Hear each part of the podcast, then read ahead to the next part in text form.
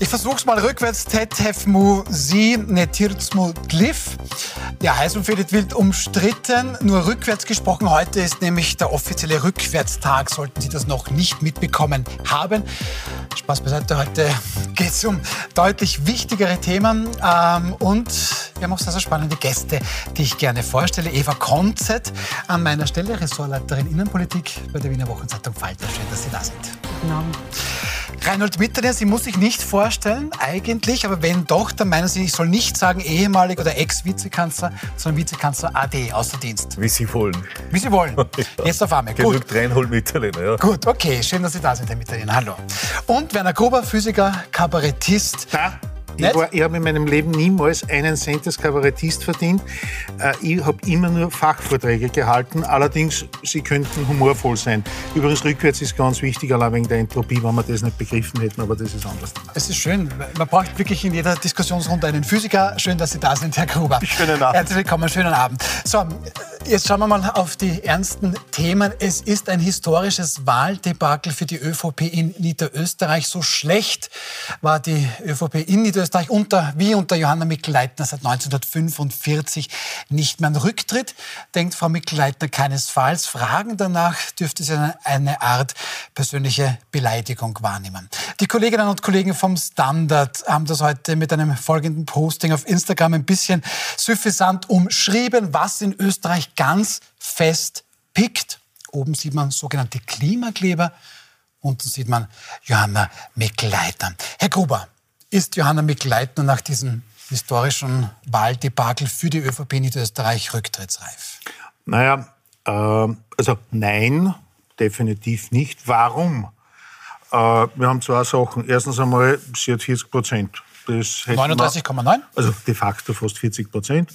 Äh, es, war, es war ein dramatischer Verlust, keine Frage. Aber würde, und ich glaube, ich kenne die ÖVP zu wenig, aber ich glaube, es ist schon niederösterreichisches Kernland, hat einen massiven Einfluss auf die Bundesregierung. Würde die Bundesregierung wegbrechen, würde Niederösterreich wegbrechen, bricht Niederösterreich weg, bricht die Bundesregierung weg. Na, wozu? Also, äh, ich, also ich könnte mir nicht vorstellen, wer jetzt hergehen könnte und der Frau Mikl-Leitner sagen, du, äh, Und voll nicht. Werner Gruber hat gesagt, er kennt die ÖVP zu wenig. Das trifft auf Sie nicht zu, Herr Mitterlehner. Ähm, ist Frau Mikleitner angezählt, beziehungsweise ab wann ist sie intern angezählt? Ich glaube auch, dass sie einen, einen ganz klaren äh, Auftrag bekommen hat. Sie ist mit Abstand äh, die stärkste Partei gewesen der ÖVP, mit ihr an der Spitze. Und, und deswegen sehe ich sie auch als unangefochten und äh, sehe auch keinerlei Debatte in diese Richtung. Mhm. Frau Konzett, ja? Vielleicht noch eins. Äh, diese ganze Landtagswahl, das haben wir gesehen, sowohl bei der ÖVP als auch der FPÖ, war von Bundesthemen überschattet. Frau Mikl-Leitner hat äh, kommentiert, ja, äh, für die Klimakleber größere Strafen ist Bundesgesetz. Äh, die FPÖ hat gesagt, ja, Asylthema ist Bundesgesetz, da kann Niederösterreich sehr wenig machen. Und genauso haben wir dann die Ergebnisse ausgeschaut. Das waren Bundesgeschichten. Ist es so? Naja, äh, im Endeffekt hat man natürlich äh, die Verantwortung für das Ergebnis äh, ziemlich stark in Richtung jetzt multipler Krisen und, und Ereignisse auf der Bundesebene und so weiter interpretiert was ich auch irgendwo verstehe.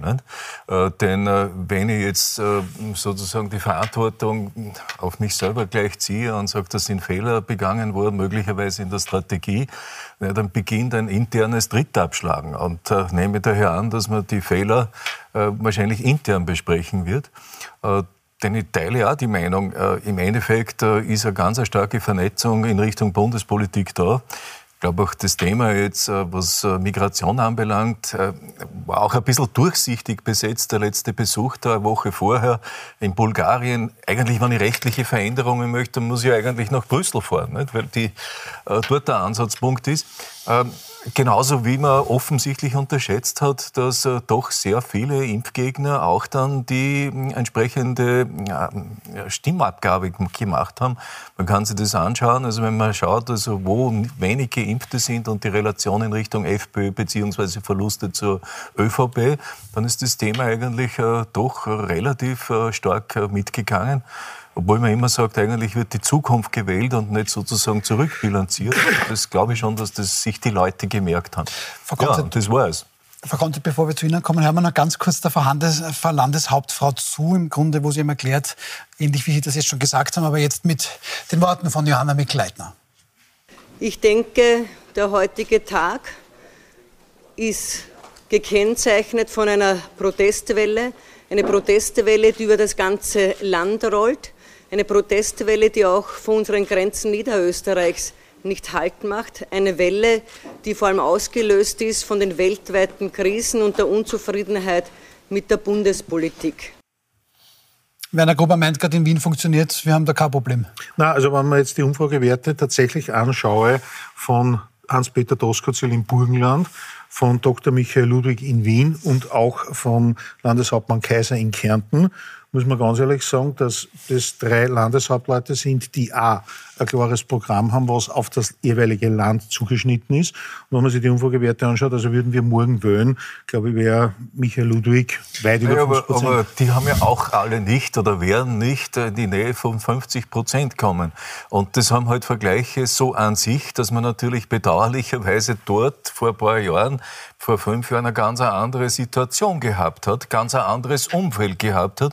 Und daher ist es der, der richtige Vergleich wahrscheinlich eher der, dass ich sage, jetzt Ergebnisse, äh, schaue ich mir Tirol an, schaue ich mir dann auch nachher jetzt demnächst einmal Kärnten an.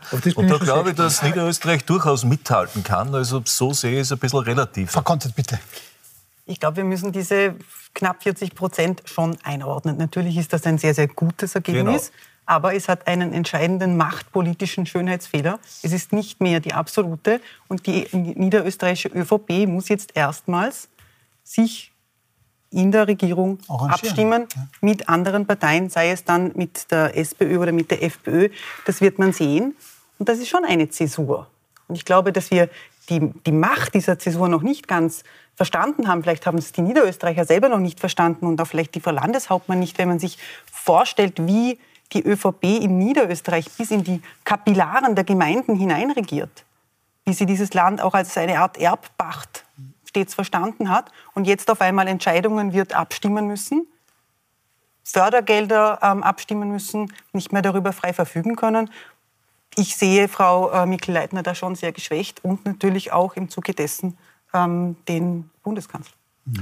Also da würde ich schon ein bisschen widersprechen, weil ich habe da dem Herrn Schneeberger zugehört und der hat das für mich ganz, ja, dem ja? der ÖVP, der hat das für mich ganz gut zum Ausdruck gebracht. Ja, wenn ich eine absolute Mehrheit habe, dann verteile ich ja, was die Kompetenzen anbelangt, die Ressorts. Jetzt verhandle ich die Kompetenzen.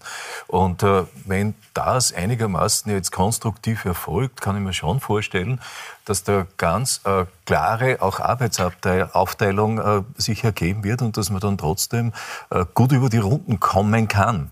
Und, und das Zweite ist es eigentlich äh, schon bei 40 Prozent fast als äh, unangefochtenen äh, und, und unwidersprochenen Auftrag, auch den Landeshauptmann genau in diese Richtung oder die Landeshauptfrau zu wählen.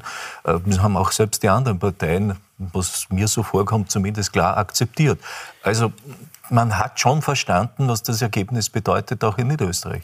Da gebe ich Ihnen recht. Auf der anderen Seite glaube ich, was was man sehen muss, ist, das war jetzt die Auftaktwahl. Es ist ja nicht die einzige Landtagswahl, die wir 2023 sehen oder schlagen werden. Und natürlich hätte ein Ergebnis jenseits der 40 Prozent da einen gewissen Boost gegeben, quasi ein, ähm, eine Richtung vorgegeben. Und das ganz Interessante, Sie haben vorhin, Herr Mitterlehner, ähm, die Reise des äh, Bundeskanzlers nach Bulgarien ähm, angesprochen. Und es ist ja schon interessant, und ich meine das jetzt gar nicht hämisch, aber es ist wirklich interessant zu sehen, wie die ÖVP ein Thema aufgemacht hat auf Bundesebene über den Innenminister Kahner, über das Veto äh, gegenüber dem Schengen-Beitritt äh, von Rumänien und dann im Zuge dessen auch Bulgarien, ähm, die halbe EU dagegen sich aufgebracht hat, an die bulgarische Grenze gefahren ist, um offenbar da mit freiem Auge aus dem Hubschrauber die illegalen Migranten anschauen zu können.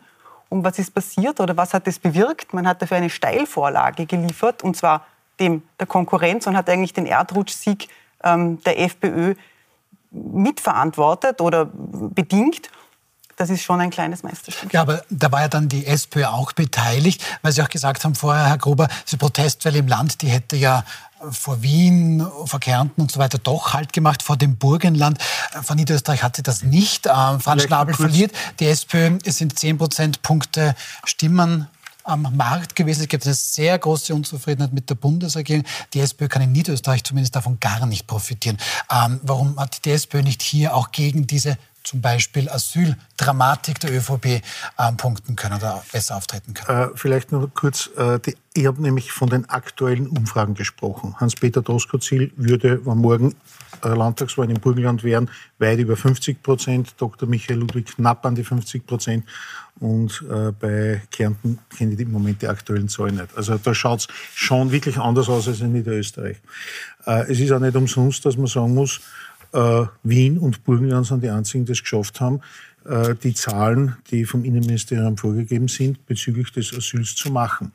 Und ich glaube, es ist ein schwerer Fehler und wir wissen, dass die kommunizierenden Gefäße SPÖ Grün und ÖVP FPÖ, das, was äh, damals Kurz äh, von der FPÖ abgesaugt hat, wandert jetzt wieder teilweise zurück. Und natürlich versucht man, und das war ja durchaus vom Herrn Kurz das Thema, was er unter einer türkisen Regierung hatte, ja, die äh, äh, Balkanroute ist geschlossen und wie all diese Phrasen gelautet haben. Äh, das ist, kann man machen, aber entweder ich gehe zum Schmied oder ich gehe zum Schmiedel. Und die ÖVP hat durchaus dieses Thema jetzt aufgemacht, ist aber nur der Schmiedel, weil die Profis, was Asylthema betrifft und Ausländerhetze, sehr allgemein formuliert, ist immer nur die FPÖ. Ja. Ich glaube, glaub, ganz interessant ist jetzt zu sehen, wie die ÖVP das umsetzen wird auf Bundesebene. Ja. Weil natürlich haben wir nächstes Jahr oder in eineinhalb Jahren wird, sofern der reguläre Wahltermin eingehalten wird, wird gewählt im Nationalrat. Die ÖVP hat bisher, also seit unter Sebastian Kurz sowieso, und dann auch unter, ähm, äh, unter Karl Nehammer, sehr auf dieses Thema Migration, Asyl gesetzt. Das ist ihr Leib- und Magenthema geworden. Und jetzt muss sie aber bemerken, dass sie damit nicht reüssieren kann, sondern quasi damit ihre eigene Wählerschaft der FPÖ in die Hände treibt. Ich stelle mir die Frage, wie die ÖVP sich auch jetzt auf Bundesebene dann auf diesen Wahlkampf vorbereitet und mit welchen Themen sie in diesen Wahlkampf gehen wird. Herr Mitterlehn, Sie wollten dann noch naja, ich, ich, sehe den, den Fehler vor allem darin, dass man ja früher immer eigentlich der FPÖ zugeordnet hat, dass sie dieses Migrationsthema sehr, sehr überzeichnet, teilweise übertrieben sozusagen bringt und damit fast unglaubwürdig gewesen ist. Äh, jetzt hat man es aber umgekehrt gemacht. Die haben fast äh, gar nichts tun müssen und die ÖVP hat das Thema gebracht. Und da haben dann die Wähler den Eindruck gehabt, ja, möglicherweise haben die eh recht, die FPÖ, und die haben ja das in der Weise eigentlich schon angefangen und sozusagen dann diese Schmiedel- und Schmidt-Problematik dann leben lassen. Was kann die Konsequenz sein oder soll die Konsequenz sein? Ich glaube schon, dass man in der Sache gar nicht falsch liegt. Denn gibt es einen EU-Bericht, was also jetzt die Inanspruchnahme Österreichs anbelangt, Flüchtlinge Zugänge und Aufnahme und ähnliches mehr äh, dass hier inhaltlich was geschehen muss. Nur, glaube ich, muss man das subtiler äh, erreichen. Subtil heißt also in Brüssel und äh, schauen, dass man mit dem Manfred Weber, der sich ja neulich da geäußert hat, äh, genau diesen Status dann erreicht, wo von vornherein äh, nicht absehbar ist, dass der da bleiben kann, dass ich ihm äh, eventuell an den Grenzen schon Vortests mache und anderes glaube schon, dass da einiges an Verbesserungen und an Systemen entstehen kann, das wir brauchen können. Denn das, was jetzt da passiert ist, in der Analyse äh, gar nicht falsch, was äh, seitens der Bundespartei äh, und Bundespolitik da festgelegt worden ist. Nur die, die Geschichte, das mit Schengen zu transportieren und, und anderem, das ist irgendwie falsch. Aber dann ist doch Ihre, Ihre Ex-Partei ähm, definitiv falsch beraten. Ja, im Nachhinein ist es natürlich wunderbar festzustellen, dass es so, ja, okay, ich kann wir auch haben im Vorhinein verstehen, dass das Schengen-Veto Schengen gegen Rumänien und Bulgarien nicht ganz zu Ende gedacht sein wird. Das also ich, äh, hab's, ich bin ja nicht mehr in der aktiven Politik, aber ich habe das auch da zum Beispiel gesagt, ich habe es eh nicht verstanden, weil ich kann auf der einen Seite nicht äh, Kroatien sozusagen, weil man dort etwas Freundlicher ist, durchmarschieren lassen und dann behaupten, na gut, die kommen alle über Rumänien und Bulgarien, weil wir genau wissen, der Großteil kommt über, über Ungarn. Äh, und dort hat man dann halt auch einen Grenzbesuch gemacht und sich das angeschaut und gesagt, man arbeitet zusammen. Aber das war nicht sehr konsistent von der Linie. Daher, ich hätte mir da gewünscht, oder wäre wahrscheinlich die bessere Alternative, da jetzt Lösungen zu bringen, einmal und ein Umdenken in der EU. Äh, dann äh, das zu präsentieren und zu sehen dann in der Bevölkerung, so funktioniert es, wäre wahrscheinlich die bessere Variante. Herr Mieder, Sie haben ein ganz wichtiges Stichwort angesprochen, nämlich Brüssel. Ich war im November in Brüssel. Ich habe mich da mit vielen Beamten unterhalten und Beamtinnen. Es ging ganz oft um die Frage der Migration. Und zwei Dinge sind äh, übrig geblieben für mich aus all diesen Gesprächen. Das eine ist, in der EU ist dieses Thema total angekommen. Ja? Also keiner möchte oder man hat verstanden, dass man an diesem Thema nicht vorbeikommt. Ursula von der Leyen hat angekündigt, es, wird ein, ähm, es werden die Asylrichtlinien überarbeitet werden. Und jetzt kommt aber das Zweite und da kommt Österreich ins Spiel. Die EU-Beamten und Beamtinnen fragen sich nämlich, wenn das für Österreich und für die österreichische Bundesregierung ein so ein großes Thema ist, auch weil Österreich betroffen ist davon, warum schicken die denn nicht die besten Beamten zu uns? Wo sind denn die österreichischen Konzepte für die Bekämpfung der illegalen Migration? Und sie sagen, da kommt nichts. Es kommt von Wien nichts bis nach Brüssel, keine Vorschläge, keine Inputs. Anstattdessen ja. sehen wir, sehen wir, einen Moment noch, einen Satz noch, sehen wir Reisen zu Viktor Orban nach, nach Ungarn regelmäßig. Wir sehen Reisen ähm, nach, nach, nach, äh, nach, nach Budapest.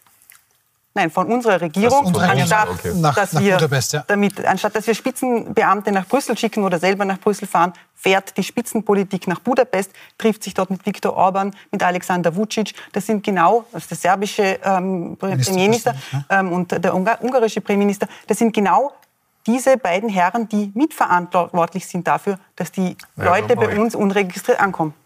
Äh, Brüssel ist, glaube ich, nicht in erster Linie dran zu sagen, Österreich soll also da Vorschläge machen, sondern die gibt es ja. Und die Dublin 2 und Dublin 3 ist ja in einem Reformstatus, äh, da kann, würde ich sagen, ist eine Pattstellung. Das ist seit dem Jahr 2015 bemüht man sich da entsprechend Verbesserungen umzusetzen und bringt sie nicht zustande. Also ich würde sagen, unter Zugzwang ist da eigentlich die EU und soll auch in, in dem Gesamtbereich die Vorschläge umsetzen. Ich finde den, den Vorschlag, dass sie an den Außengrenzen Grenzen da etwas tun muss, äh, schon durchaus richtig. Denn äh, Sie brauchen, haben wahrscheinlich auch die Debatte da in St. Georgen, in Oberösterreich und so weiter verfolgt, wie das im Flüchtlingslager ausschaut. Das ist ganz eine andere äh, Konzentration jetzt von junge Leute, die dann kurz da sind, dann wieder weg sind, äh, die Unruhe steigt und ähnliches mehr. In dem Zusammenhang muss ich ja sagen, ich habe die, die Zelte habe ich natürlich genauso als Fehler in, in, der ja. Situation empfunden. Der Winter zeichnet sich ab und man stellt Zelte auf. Das deutet dann eher immer wieder auf die eigene Unfähigkeit hin, ein Problem nicht lösen zu können. Also äh, da sehe ich inhaltlich zwar richtige äh, Analyse, aber die, die Maßnahmen, die wir dann sozusagen jetzt bevölkerungsmäßig da gesehen haben, haben genau das Gegenteil erzeugt. Siehe, FPÖ könnte es vielleicht da besser machen. Und Herbert Kickl hat sich in diesem Fall gefreut. Ich möchte jetzt quasi noch zum zweiten Wahlverlierer in Niederösterreich kommen, aber bitte kurz. Das wird, wenn wir Nationalratswahlen haben, wir werden sie wieder haben, und dann werden wir äh, ungefähr 15 Prozent der Gesetze, die in Österreich beschlossen werden, werden wir diskutieren. Wir diskutieren nicht, dass wir in Österreich sowohl Kanzler und Minister und jetzt unabhängig welcher Partei in Brüssel unsere Anliegen vertreten. Es wird nicht diskutiert. Ich habe noch niemals erlebt in einer Elefantenrunde oder in Einzelgesprächen aus äh, dem Bereich des Journalismus, was wollen Sie als zukünftiger Kanzler, Kanzlerin in Brüssel umsetzen. Und ich glaube, das ist ein ganz wichtiger Punkt. Wir leben immer nur in Österreich, in einer Kronmonarchie, wo wir ja umgeben sind von diversen Nachbarländern, die man dann auch hin und wieder besucht. Aber dass wir Brüssel als einen zentralen Anspruchpunkt, allein für die Klimakrise, äh, wir haben im Osten geht's Licht auf und im Westen haben wir Nacht. Wir könnten dort Solarkraftwerke haben, die in Portugal äh, Strom liefern und umgekehrt. Es gäbe tausend Sachen, wo die EU Aber wirklich was wir, könnte. Da sind wir eigentlich dann trotzdem schon bei meinem nächsten Gerne, Thema, beim nächsten Wahlverlierer. Aber auch bei der SPÖ ist man sich eigentlich jetzt nicht so ganz klar, was die denn eigentlich jetzt wollen oder auch nicht. Für viele durchaus überraschend zaubern die Roten in Niederösterreich jetzt plötzlich Sven Hergovich auf den Hut, 34 Jahre jung, gebürtiger Korneuburg in Wien, sozialisiert und bislang an sich sehr erfolgreicher Geschäftsführer des AMS Niederösterreich. Politisch hat er bislang noch recht wenig Konkretes gesagt. Das mag auch der Zeit geschuldet sein. Aber eine Botschaft ist schon durchgekommen. Die SPÖ-Mauer gegen die FPÖ, die dürfte halten. Eins möchte ich ganz klar dazu sagen. Es ist mir wichtig, mit allen Parteien zu sprechen. Aber ich werde meiner Fraktion nie den Auftrag geben, Udo Landbauer zum Landeshauptmann zu wählen. Das geht sich für uns nicht aus. Frau Konzett, äh, Franz Schnabel hat ja noch gemeint, der jetzt zurückgetretene Landesgeschäftsführer der SPÖ, man bräuchte eigentlich mehr Burgenland in Niederösterreich. Er hat doch Hans-Peter Doskozil eingeladen als Wahlhelfer. So, jetzt mit Sven Hergovich wird die SPÖ nicht rechter in Niederösterreich, sondern wieder linker. Das, diese Einschätzung würde ich ähm, teilen. Ähm, auch beim Herrn Schnabel, glaube ich, war das ein, war das ein ganz ein anderer Diskurs als, äh, als in, im Burgenland, wo sich äh, der burgenländische Landeshauptmann Hans-Peter Doskozil ja die Migrationsfrage wirklich auch auf die Fahnen geheftet hat. Das hat auch der Herr Schnabel in Niederösterreich nicht gemacht. Mhm. Ich glaube, dass die SPÖ mit äh, Sven Hergovich eine gute Wahl getroffen hat, weil sie nämlich ähm, eine, ein eine Problem entschärft, das sie bis dahin hatte, das nämlich nicht ganz klar war, wofür sie denn jetzt eigentlich steht. Sven Hergovich, Sie haben es erwähnt, erfolgreicher Leiter des AMS Niederösterreich, der kann sich jetzt tatsächlich hinsetzen und sagen, schaut her, ich habe was getan. Ich habe ein sehr erfolgreiches Projekt umgesetzt ähm, für Langzeitarbeitslose in, in, in Grammat-Neusiedl, Marienthal, natürlich ähm, im ganzen Kontext der, der, ersten Sozialforschung von Lasatzfeld. Ähm, er hat ein, ein, ein, ein Klimazentrum aufgebaut, wo äh, ein Ausbildungszentrum für für Klima, Elektroniker, für Installateure etc., weil er sagt, wenn wir diese Energiewende schaffen wollen, dann ähm, darf es nicht daran scheitern, dass wir die Fachkräfte nicht haben. Er hat damals noch im Sozialministerium die Aktion 20.000 ähm, mit initiiert und, und, und ausgedacht. Also da ist jemand, der sagen kann, schaut her, ich habe wirklich etwas getan. Und ich glaube, dass das im Moment für die SPÖ ein richtiger Kandidat ist, weil er eben diese Inhaltslehre oder diese Substanzlehre, die sie dann manchmal doch verkörpert, ausbügeln könnte. Aber, aber Werner Gruber als quasi ist SPÖler. Ich ähm, bin Sozialdemokrat, nein, nein. also nicht quasi, ich bin echter. Ja, richtig. Das muss man ja mittlerweile auch schon unterscheiden, also zwischen Sozialdemokrat und SPÖler. Aber der Dreiskirchner SPÖ-Bürgermeister Andreas Babler, der hat 21.247 Vorzugsstimmen im Land bekommen. Sven Hergovich, sein neuer Chef, keine einzige, weil er gar nicht zur Wahl gestanden ist. Ähm, noch bevor überhaupt bekannt wurde, wie viele Vorzugsstimmen es gegeben hat und für wen, ist Herr Hergovich schon einstimmig gewählt worden. Richtig so? Ja, so. Ja. Ich war nicht dabei, ich war nicht in den Kommissionen, ich habe das nur aus den Medien entnommen, ja. Mhm. Okay. Was ist die Frage? Das war schon die Frage. Ja.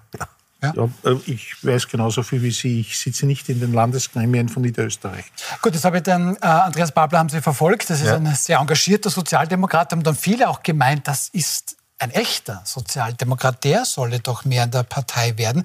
Es ist nicht geworden. Wie sehen Sie das? Ich kenne also die, die Entscheidungsgrundlagen in Niederösterreich zu wenig, aber ein paar Dinge, meine, was da alles jetzt Positives gesagt wird, hätten Sie ihn vorher zum Kandidaten machen sollen und, und nicht also den anderen, wo man schon an den Plakaten eine bestimmte Traurigkeit erkannt hat. Und, und wirklich das Ergebnis einzufahren, äh, bei der Situation und der Problemlage äh, ist schon eine eigene Anstrengung. Äh, das Zweite, ja, ich finde es wunderbar, habe auch gesehen gestern, das war ein erfrischendes Interview. Man, wenn man zusammenrechnet jetzt die beiden Ergebnisse, äh, FPÖ und äh, Sozialisten, dann hätten die ja gar nicht die Mehrheit und könnten ja gar niemand zum Landeshauptmann wählen. Also so erfrischend habe ich dann oder neu habe ich die Ansage dann auch wieder nicht gefunden. Aber auf der anderen Seite finde ich es äh, durchaus jetzt natürlich richtig, dass ich sage, in Zeiten, wo ich so eine große Inflations- und, und überhaupt Krisenproblematik habe, wo die Umverteilung wieder Thema wird, auf das Thema zu setzen, äh, ja, ist natürlich naheliegend. Äh, mich wundert es nur, warum er das nicht schon vorher gemacht hat und warum er es auf Bundesebene nicht macht. Weil dort hat man ja im Prinzip eine ähnliche Situation und kommt auch nicht vom Fleck. Aber ich bin jetzt nicht der, der PR-Berater oder Kommunikationsberater der, der SPÖ. Aber was ich mich erinnern kann, hat der Herr Kalliner gestern ja was Ähnliches gesagt und sagt, man spürt kein Narrativ. Wo ist jetzt die, die Gegendarstellung zu der Regierung, die ja teilweise zu Recht kritisiert wird, dass man halt mit der Gießkanne agiert und anderes macht. Aber äh, das sieht man nicht und, und das ist natürlich ja wahrscheinlich sogar eine Hoffnungsmöglichkeit für die Regierung. Lassen wir uns mal bitte kurz so stehen. Ähm, das müssen wir uns auf jeden Fall gemeinsam ansehen. Was sind das jetzt auch für Auswirkungen für die Bundespolitik? Wo ist eigentlich die SPÖ? Die Richtung stimmt angeblich, aber irgendwie weiß keiner, wo es hingehen soll. Besprechen wir gleich nach einer kurzen Pause. Da würde ich dann gerne.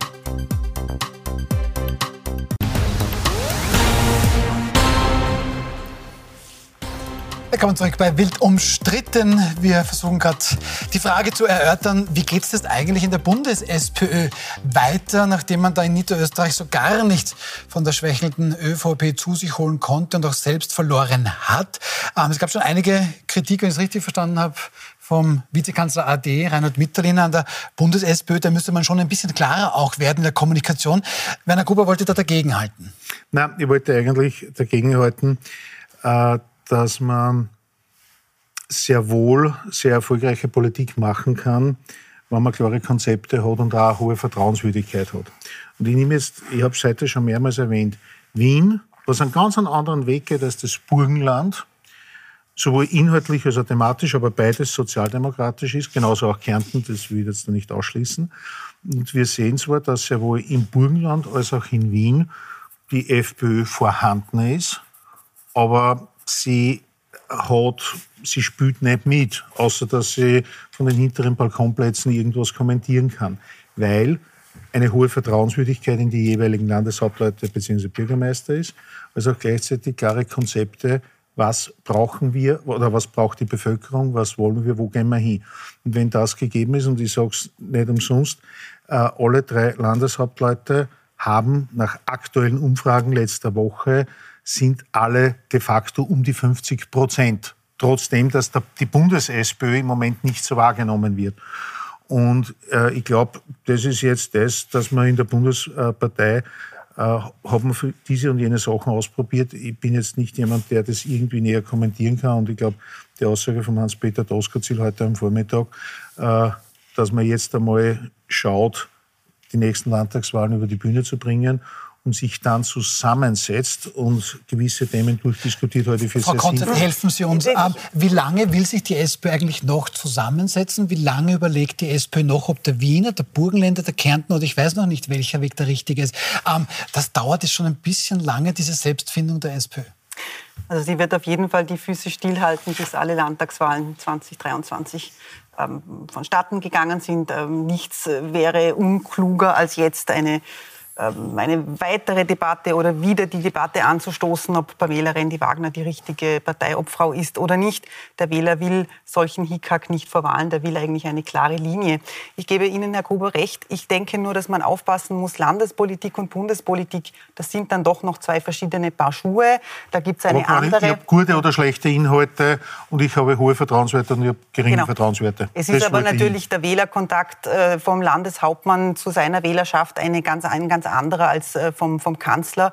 Und ich habe, äh, das kann ich aus Vorarlberg mitbringen, wo ähm, Schwarz, äh, Schwarz Grün seit vielen Jahren sehr, sehr gut miteinander arbeitet. Und auf meine Frage an ein hohes Regierungsmitglied, warum es denn so gut klappe, da war die Antwort, naja, weil die wirklich schwierigen Themen, unter anderem Asyl und Migration, die werden eh in Wien verhandelt. Auf Ihre Frage hin, wie das mit der SPÖ weitergeht, ähm, das, diese Frage muss sich die SPÖ natürlich jetzt einmal selber stellen.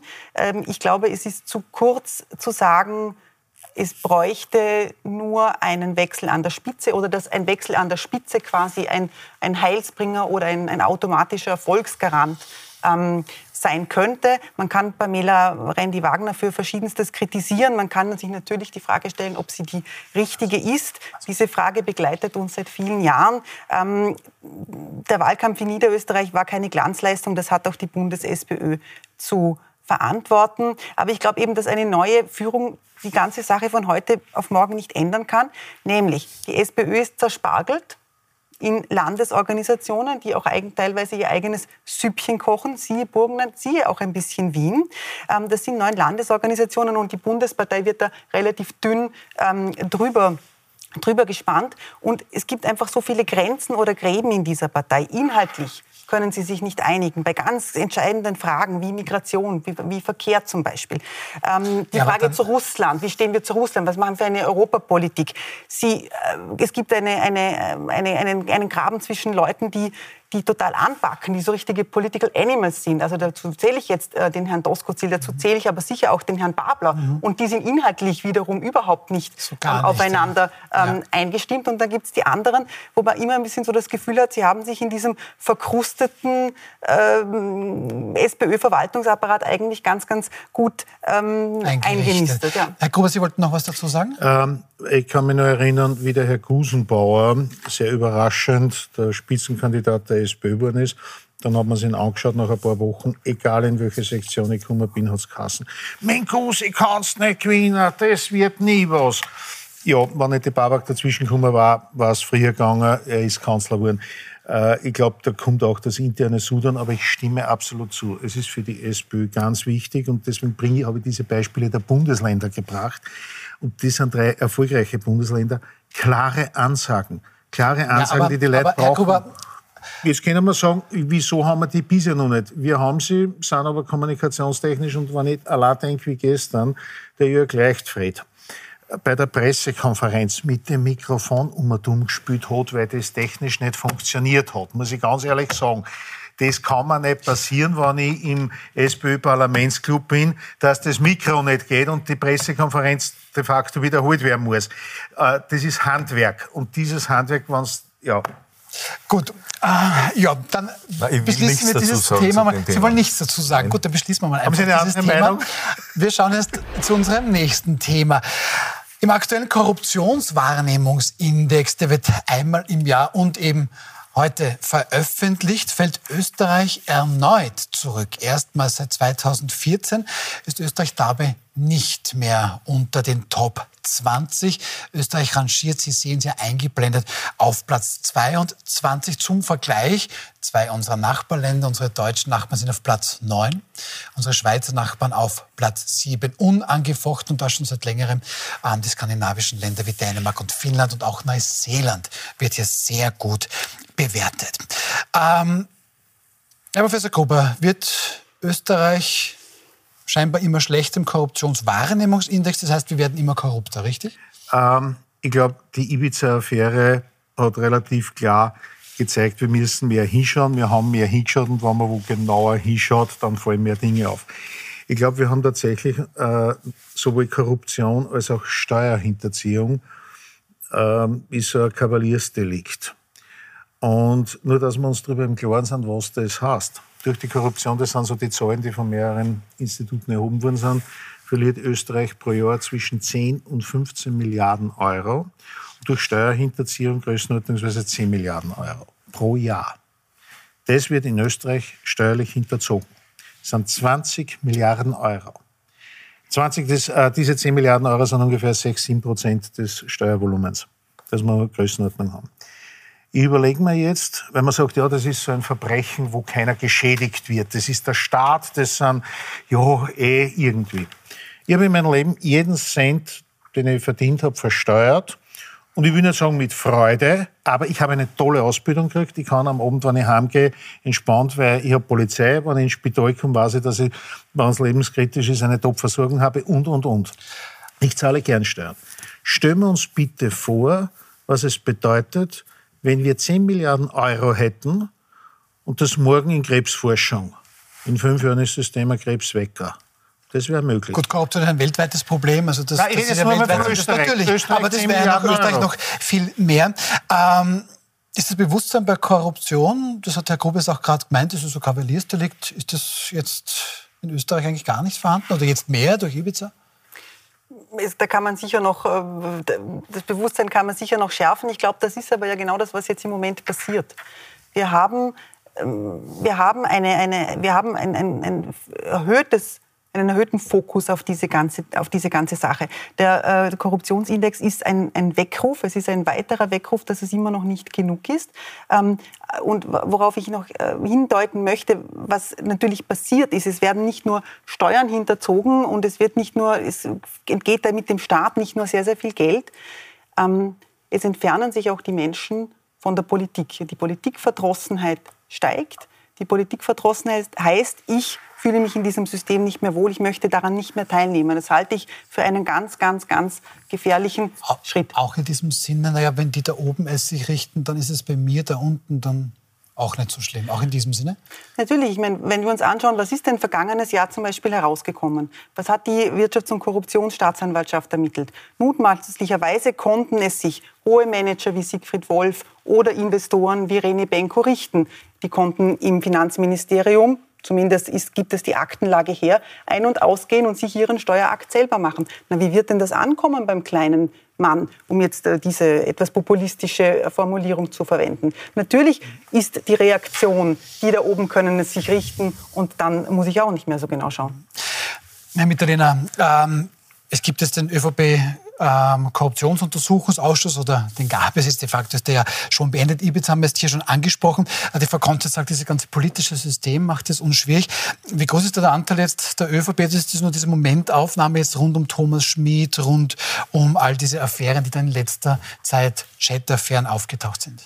Ich glaube schon, dass äh, das ein gesellschaftliches Problem ist bei uns, wie wir mit äh, bestimmten Regelungen und Systemen umgehen. Ich kann mich immer noch selber erinnern, äh, wenn also da bei Veranstaltungen geschimpft worden ist über das oder das, was da äh, nicht äh, richtig funktioniert. Und beim Rausgehen hat dann der eine oder andere gesagt, kannst du für meine Tochter, meinen Sohn das oder das beim Job oder sonst irgendwo machen. Also das Bewusstsein geht von unten nach oben. Und ich das haben das, Sie selbst erlebt, so etwas? Das habe ich selbst erlebt. Und, und ich glaube, das ist auch das Problem. Natürlich durch Ibiza und andere schaut man auf das Thema viel direkter hin und sieht es mehr. Auch die Medien berichten mehr darüber. Ich finde es auch traurig, dass wir da, was den Index anbelangt, so weit äh, abgerutscht sind, weil Österreich ist ein Wirtschaftsstandort und der Standort lebt davon, dass andere kommen auf das Rechtssystem vertrauen. Daher wäre es wirklich ganz wichtig, dass wir, gibt es jetzt ein paar Gesetze, die Antikorruptionsgesetz und anderes, Informationsfreiheitsgesetz ist noch in der, in der Pipeline. All die Dinge gehören schleunigst gemacht. Ich glaube auch die Presseförderung, denn das Geheimnis, wie ich also da dem Ganzen begegne, heißt eigentlich Transparenz. Aber Herr Miedel, wenn da, ich da ganz kurz glaube ich, der Ansatzpunkt. Wenn ich da noch ganz kurz einhaken darf. Ich glaube, das große Problem an dieser Sache ist, wenn man es jetzt auf die bundespolitische Ebene bringt, Sie haben die Gesetze ähm, angesprochen, es gibt tatsächlich Verschärfungen in den Korruptionsdelikten im Strafgesetzbuch, die sind in der Begutachtung.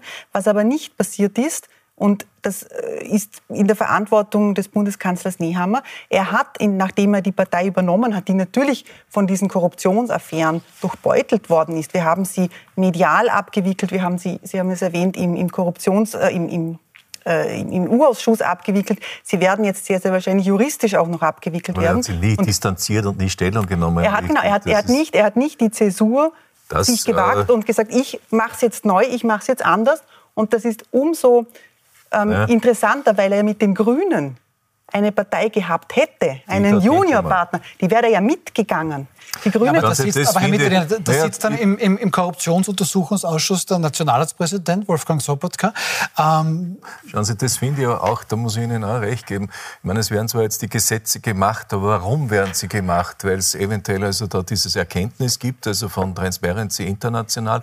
Auf der anderen Seite, weil die Medien das einfordern. Was mir auch fehlt, ist sozusagen die Einstellung, der Spirit. Wie stehe ich hinter dem und sehe das selber als Notwendigkeit? Und diese Notwendigkeit, das zu sehen und mir mal von den Vorgängen von damals äh, zu äh, distanzieren, das habe ich nicht gesehen. Aber da spreche ich ja schon fast in eigener Sache, weil äh, das war genau mein Thema. Und äh, das ist sicherlich der Punkt, warum auch eine bestimmte, ein bestimmtes Glaubwürdigkeitsdefizit selbst bis zu den niederösterreichischen Landtagswahlen gegangen ist. Denn schauen Sie sich an, was der Herr Kahner, was der Herr Sobotka in ihren Heimatorten für Ergebnisse eingefahren haben. Die werden genau sozusagen dort mitverantwortlich gemacht und abgestraft und äh, agieren in dem Sinn weiter, wie wenn eigentlich alles in bester Ordnung wäre, zumindest in diesem Teil. Und jetzt sagt die Regierung natürlich, im Nachwasser der neuen Antikorruptionsbestimmungen. Wir haben das strengste Antikorruptionsgesetz der Welt. Das lasse ich jetzt einmal so im Raum stehen. Aber das, das, Wichtige an der ganzen Sache ist ja, dass man mit Gesetzen alleine nicht alles regeln kann.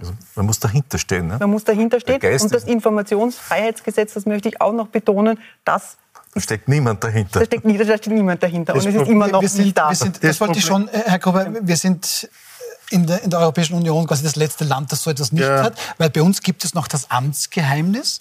Ja. und das finden auch sehr viele SPÖ-Bürgermeisterinnen und Bürgermeister durchaus gut. Also da ist man jetzt nicht so Feuer und Flamme für das Informationsfreiheitsgesetz. Ja, ich glaube, das müssen wir alle miteinander lernen. Was bedeutet das? Wir haben zum Beispiel in Österreich nach wie vor eines der größten Probleme zu sagen, wie viel verdient jemand. Es ist geschützt. Wie viel verdienen Sie? Äh, kann ich noch explizit sagen, es hat von den Freiheitlichen im Burgenland eine Landtagsanfrage, ich bin Forschungskoordinator im Burgenland und ich habe mir das ausgemacht, wie viel ich Adron, verdiene. diese Tosco-Zielwerbung jetzt. Äh, Fällt mir wieder ein. Für äh, zehn Stunden in der Woche und die haben einen größeren Geldbetrag gefunden und haben geglaubt, das ist mein Gage. Äh, und ich wurde dann aufgrund dieser Landtagsanfrage gefragt, Herr Gruber, Sie müssen das nicht bekannt geben, wie viel Sie verdienen. Ich kann es explizit sagen, ich habe das auch kein Problem, war sogar in der Zeit im Bütz war, 1500 Euro im Monat, die noch versteuern muss. Aber ich weiß, wie viele Damen und Herren ein Problem haben, ihr Gehalt offen zu legen. Und ich habe kein Problem, wenn man Geld verdient oder wenn man weniger Geld verdient oder was auch immer. Ja, da haben wir ein mega großes Problem. Was ich bei dem Ganzen sehr traurig finde, sind zwei Sachen. Das erste, wenn es heißt, alle Politiker. Mein Vater war Gemeinderat. Mein Vater hat Sitzungsgeld gekriegt, nur in Schilling, 50 Schilling, äh, sechsmal im Jahr. Das kann boah, die Gemeinderäte verdienen. Gar nichts verdient und wenn ich mir den Zeitaufwand rechne, was der gehabt hat. Und mein Vater hat weder Nutzen noch sonst was davon gehabt. Mit dem fährt man normalerweise auf einen gemeinsamen Ausflug dann. Genauso ist es auch gemacht worden. Das Zweite, also alle Politiker, nein, wir haben, und das jetzt komme ich aus der Spieltheorie, ein bisschen aus der Mathematik, drei Prozent der Bevölkerung sind Betrüger. Das ist die Größenordnung. Und das zieht sich durch alle Ebenen. Und problematisch ist, wenn ich dann die drei Prozent, die oben irgendwo sitzen, die sind dann das wirkliche Problem. Das Zweite, und ich glaube, da fehlt uns nur auch das, äh, das hat sich in Österreich noch nicht eingebürgert. Es ist wahnsinnig leicht, im politischen Gegner zu sagen, was er alles ist und was alles nicht geht. Es ist wahnsinnig schwierig, jemand zu sagen, du, du kommst zu mir wegen einer Hocken. Ich halte ja für einen klassen Menschen, aber die Arbeit geht sich für die nicht aus. Da sehe ich die nicht drin. Das ist nicht deins. Das heißt, das muss da mal jemand auch... Ein, ein Hintergrund, dann zufällig ein Hintergrund. In Ö1 war der Professor aus Deutschland ein Buch hervorgestellt und hat mit dem begonnen, dass er, wenn er zum Arzt geht, seinen doppelten akademischen Titel angibt, weil da kommt er früher dran. Und damit sozusagen diese drei Prozent von unten sozusagen ja, aufrechnet. Ja. Und das sehe ich genau als die Schwierigkeit, dass das ja bei uns, ich meine, was wir vorher geredet haben über die Verluste, war die Schwarzarbeit, aber im Endeffekt, dass man eigentlich äh, eh so denkt. Und das geht natürlich ganz nach oben. Und in Wirklichkeit immer dort, wo jemand nahe ist. Äh, ich helfe ja dem, den ich kenne, äh, aus dem Ort oder sonst irgendwo, aus dem Familien- oder Verwandten- oder Bekanntenbereich, lieber als ja, sonst wäre vermutlich ja, jedes zweite Einfamilienhaus in naja, Österreich gar nicht und, geboren, und genau äh, gebaut worden. Also Im Endeffekt hilft da nur, nur mal auf das zurückzukommen, Transparenz und, und, klare Spielregeln und die fehlen uns halt. Wir müssen noch zum Thema wechseln. Ganz schnell bitte, Frau Konzert. Ja, man könnte jetzt ja ganz polemisch sich die Frage stellen, warum es gerade die Gemeinden sind, die sich so sehr gegen das Informationsfreiheitsgesetz gewehrt haben. Ein Gesetz, das ja eigentlich nur ermöglichen würde, dass der Bürger auf Augenhöhe mit dem Staat ja. ähm, kommt, weil er einfach einfordern kann, wie Entscheidungen getroffen werden und auf Basis. Das schon auf Gemeindeebene. Genau. Ja, da, darf ich noch, dann darf ich noch bitte zum, zum letzten Thema kommen. Ähm, das wäre an sich ein, ein sehr, sehr langes Thema. Wir wollen es trotzdem ansprechen. Der Krieg in der Ukraine wütet jetzt bereits seit 342 Tagen. Und wenn man den Militärexpertinnen und Experten trauen kann, ist da kein baldiges Ende in Sicht. Der Westen sucht die richtige Strategie, was hier die richtige Unterstützung für die Ukraine betrifft. Nach der Kampfpanzerdiskussion ist jetzt offensichtlich die Diskussion um Kampf Jets angebrochen. Die USA winken ab, Deutschland ebenso. Frankreich zeigt sich ein bisschen auf der Vielleicht-Position. Die Niederlande, Polen, die wären für Kampfjet-Lieferungen in die Ukraine. Herr Mitterlehner, ähm, sind Sie dafür, dass der Westen jetzt nach Kampfpanzern auch Kampfjets in die Ukraine liefert? Na, das wird der weitere Kriegsverlauf ergeben. Äh, wenn jetzt äh, Russland äh, eher die Oberhand gewinnt, dann glaube ich, wird auch diese Frage so ähnlich wie bei den Panzern äh, mit Ja beantwortet werden. Wobei man natürlich sagen muss, dass dort äh, die Logistik und natürlich auch das Umgehen mit den Flugzeugen nicht eine Angelegenheit von heute auf morgen ist, sondern längere Vorbereitungszeit äh, notwendig macht. Daher ist also die Zeitfrage eine wichtige. Aber mein Eindruck ist, und wenn ich dem zuhöre, was da passiert, dann setzen die Russen auf einen Art Abnützungskrieg. Und äh, auf der anderen Seite wird man daher, nachdem es um die Werte geht äh, in Europa, und dass uns heute Herr Putin als, als Europäer irgendwo als dekadente Bevölkerung einstuft, äh, werden wir unsere Freiheit entsprechend auch verteidigen müssen durch entsprechende Unterstützung. Und daher bin ich der Meinung, möglicherweise ja, jetzt derzeit noch nicht. Also was Flugzeuge anbelangt. Frau Konzert, Kampfpanzer werden geschickt. Da sagen manche Experten, ja, dann braucht es ja auch das Flugzeug, um den Panzer zu schützen. Äh, wie ist da Ihre Meinung? Ich bin keine Militärstrategin. Soweit ich weiß, braucht es vor allem den Schützenpanzer, um den Kampfpanzer zu mhm. schützen und die Infanterie dazu. Insofern, der Herr Mitterlehner schüttelt ja, den Kopf. aber, ganz, aber äh, ja. insofern, aber ich, da war ich zum Glück nicht. Ähm, ich glaube, bei, bei der ganzen Frage nach den Kampfjets, da, da, gehen wir ein bisschen ähm, an, der, an der Aktualität vorbei und sind in einer Zukunft, die es möglicherweise gar nicht gibt. Die Ukraine braucht jetzt Kampfpanzer. Sie braucht vor allem Munition. Es werden im Moment 100.000 Artilleriegeschosse jeden Monat verschossen. Die müssen irgendwo nachproduziert werden und in die Ukraine gebracht werden. Das passiert ja schon.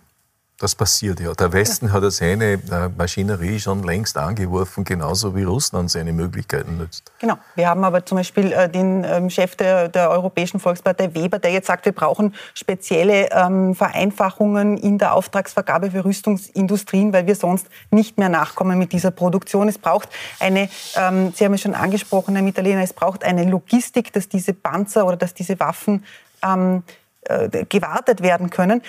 Eine Sache bei den Kampfjets ist auch immer die Frage der Piloten. Ein Kampfjet kann ich ja jetzt nicht einfach fliegen, wie ich den Traktor fahren kann ähm, vom, vom, vom Nachbarsbauern. Ähm, die, bei der Ukraine ist dann die Frage, wenn diese Piloten abgezogen werden, um im Ausland trainiert zu werden, dann fehlen sie eigentlich wieder in der Ukraine. Ich glaube, es geht jetzt um, äh, für die Ukraine um, um entscheidende Dinge. Wann kommen die Kampfpanzer? Weil die werden ja auch nicht morgen nicht geliefert. Haben sie genügend Munition? Haben sie genügend Intelligence? Das bekommen sie von den Amerikanern. Ähm, und wie lange wird die Ukraine darüber hinaus auch weiter finanziert? Das ist ein Thema, über das wir ganz wenig sprechen. Also wir schauen alle immer auf die Waffenlieferungen, aber dieser Staat braucht jeden Monat drei Milliarden Euro, ähm, um überhaupt funktionieren zu können. Die EU hat da jetzt zugesagt, also 18 Milliarden sind für 2023 reserviert. Das scheint äh, in diese Richtung gut auszugehen. Und die Frage ist auch, ab wann gibt es eigentlich Wiederaufbau? Herr Gruber, nach Kampfpanzern auch Kampfjets? Äh, erstens mal, alle reden immer über die Piloten. Keiner redet über die Mechaniker. Ein Flieger fliegt nur dann, wenn Mechaniker da sind und die musst du ausbilden. Als Pilot, das klingt blöd, kannst du tatsächlich von an, in den anderen leichter, wenn es damals Bedienungsampel lässt. Aber eine Wartung eines Fliegers ist viel aufwendiger. Was mir vielleicht in dem ganzen Zusammenhang ein großes Anliegen ist, weil es wird immer diskutiert, ja, wir müssen auf Verhandlungen setzen. Ich habe mir jetzt tatsächlich rausgesucht am Wochenende, weil es mich echt interessiert hat. Es gibt eine internationale, also eine Studie aus, aus dem New Yorker Friedensforschungsinstitut. Äh, wie weit werden Kriege durch Verhandlungen beendet? de facto gar nicht. Äh, ein Krieg endet damit, dass einer gewinnt und der andere verliert. Es hat ganz wenige Konflikte gegeben, da haben die aber explizit reingeschrieben, da hat es Friedensverträge gegeben, die haben kein halbes Jahr äh, äh, gehalten. Das heißt, wir stehen vor der Situation zu sagen, verhandeln. In Österreich nach dem Zweiten Weltkrieg hat es Verhandlungen gegeben, ab 1950, wie es mit Österreich weitergehen wird, aber das war eine bedingungslose äh, Kapitulation. Ich gehe davon aus, dass es bei der Ukraine nicht recht viel anders laufen wird, dass man dann zumindest das eigene Staatsgebiet zurückerobert. Und da ist die Frage, wie kann das Ziel erreicht werden? Und ich bin jetzt auch kein Militärstratege, weiß aber aus der Spieltheorie, äh, du gibst da nicht die Antibiotika langsam dosieren steigen, sondern gleich am Anfang max, mit maximalster Wirkung. Das heißt, äh, wenn jetzt die westlichen Staaten die Ukraine unterstützen, dann muss man eigentlich sagen, so rasch wie möglich. Und wenn ich äh, den Militärexperten Kana, der ja auch hier äh, bei Puls 24 einmal eine Meinung abgegeben hat, hat der, glaube ich, vor kurzem erwähnt, dass schon Piloten die Mechaniker hat er vergessen, äh, Piloten schon ausgebildet werden im Westen. Also ich glaube, das ist nur eine Frage der Zeit. Und umso früher das beendet wird, das ist nur mit militärischer Macht im Moment möglich. Das ist meine also, persönliche Entscheidung. Äh, ich glaube das nicht, dass das so entschieden wird, sondern die, die entscheidenden zwei Faktoren sind die Amerikaner und die Chinesen in der Auseinandersetzung. Denn die Amerikaner, wenn die die Unterstützung nicht geben würden für die Ukraine, wäre das morgen äh, zu Ende. Die Amerikaner wollen aber nicht, dass die Russen gewinnen. Auf der anderen Seite ist es unwahrscheinlich, dass jetzt äh, die Ukraine wirklich die Russen wieder zurücktreibt. Also irgendwo werden wir sowas wie einen Frozen Konflikt, sagt man da dazu, mal erleben. Und jetzt nur zu einem. Ich glaube, die Chinesen spielen insofern eine zweite wichtige Rolle, weil man immer ja die Angst hat, die werden jetzt einmal taktische Atomwaffen einsetzen oder sonst was das glaube ich, dass das, das den Chinesen absolut nicht passen wird, denn äh, die haben kein Interesse, dass der Markt Europa nicht mehr da ist. Das wäre nämlich die Konsequenz. Ja. Es klingt irgendwie brutal, aber auf der anderen Seite haben die dann soziale Unruhen, wenn die nicht mehr exportieren können nach Amerika und insbesondere nach Europa. Daher glaube ich, dass da die Geschichte leider noch etwas längere Zeit äh, dauern wird und dass der entscheidende Faktor die Vereinigten Staaten sind, vielleicht noch ein bisschen England, aber ansonsten haben wir in, der NATO relativ wenig Potenzial. Dann darf ich Ihnen mal danken für den Moment und schaue jetzt nach nebenan ins Bond-Contra-Studio. Gundula Geiginger, bei euch geht es gleich live weiter mit dem wohl wichtigsten Thema, das uns auch rund um die niederösterreichische Landtagswahl umgetrieben hat. Was habt ihr heute am Programm? Ja, unser Thema, Werner, ist Zuwanderung und die Frage, hat die FPÖ die besseren Rezepte? Dazu habe ich bei mir zu Gast den Juristen Ralf Janik, den Menschenrechtsaktivisten Kit Becks, Eva Ernst-Jecic von den Grünen, Gottfried Waldhäusl von der FPÖ und den Soziologen Bernhard Heinzelmeier. Also auch ein breites Meinungsspektrum hier. In fünf Minuten geht es schon los. Bis gleich. Vielen Dank, Gundula Geiginger. Ich darf mich dann bei Ihnen sehr herzlich bedanken für die angeregte Diskussion. Ihnen darf ich noch sagen, wer morgen Abend in Wild umstritten zu Gast ist, das ist Österreichs bekannteste Klimaaktivistin Lena Schilling. Dann der ehemalige NEOS-Nationalsabgeordnete Sepp Schellhorn, ja auch Gastronom aus Salzburg. Und Daniel Kapp, ÖVP-naher Kommunikationsberater. Also morgen Abend 20.15 Uhr plus 24 wild umstritten.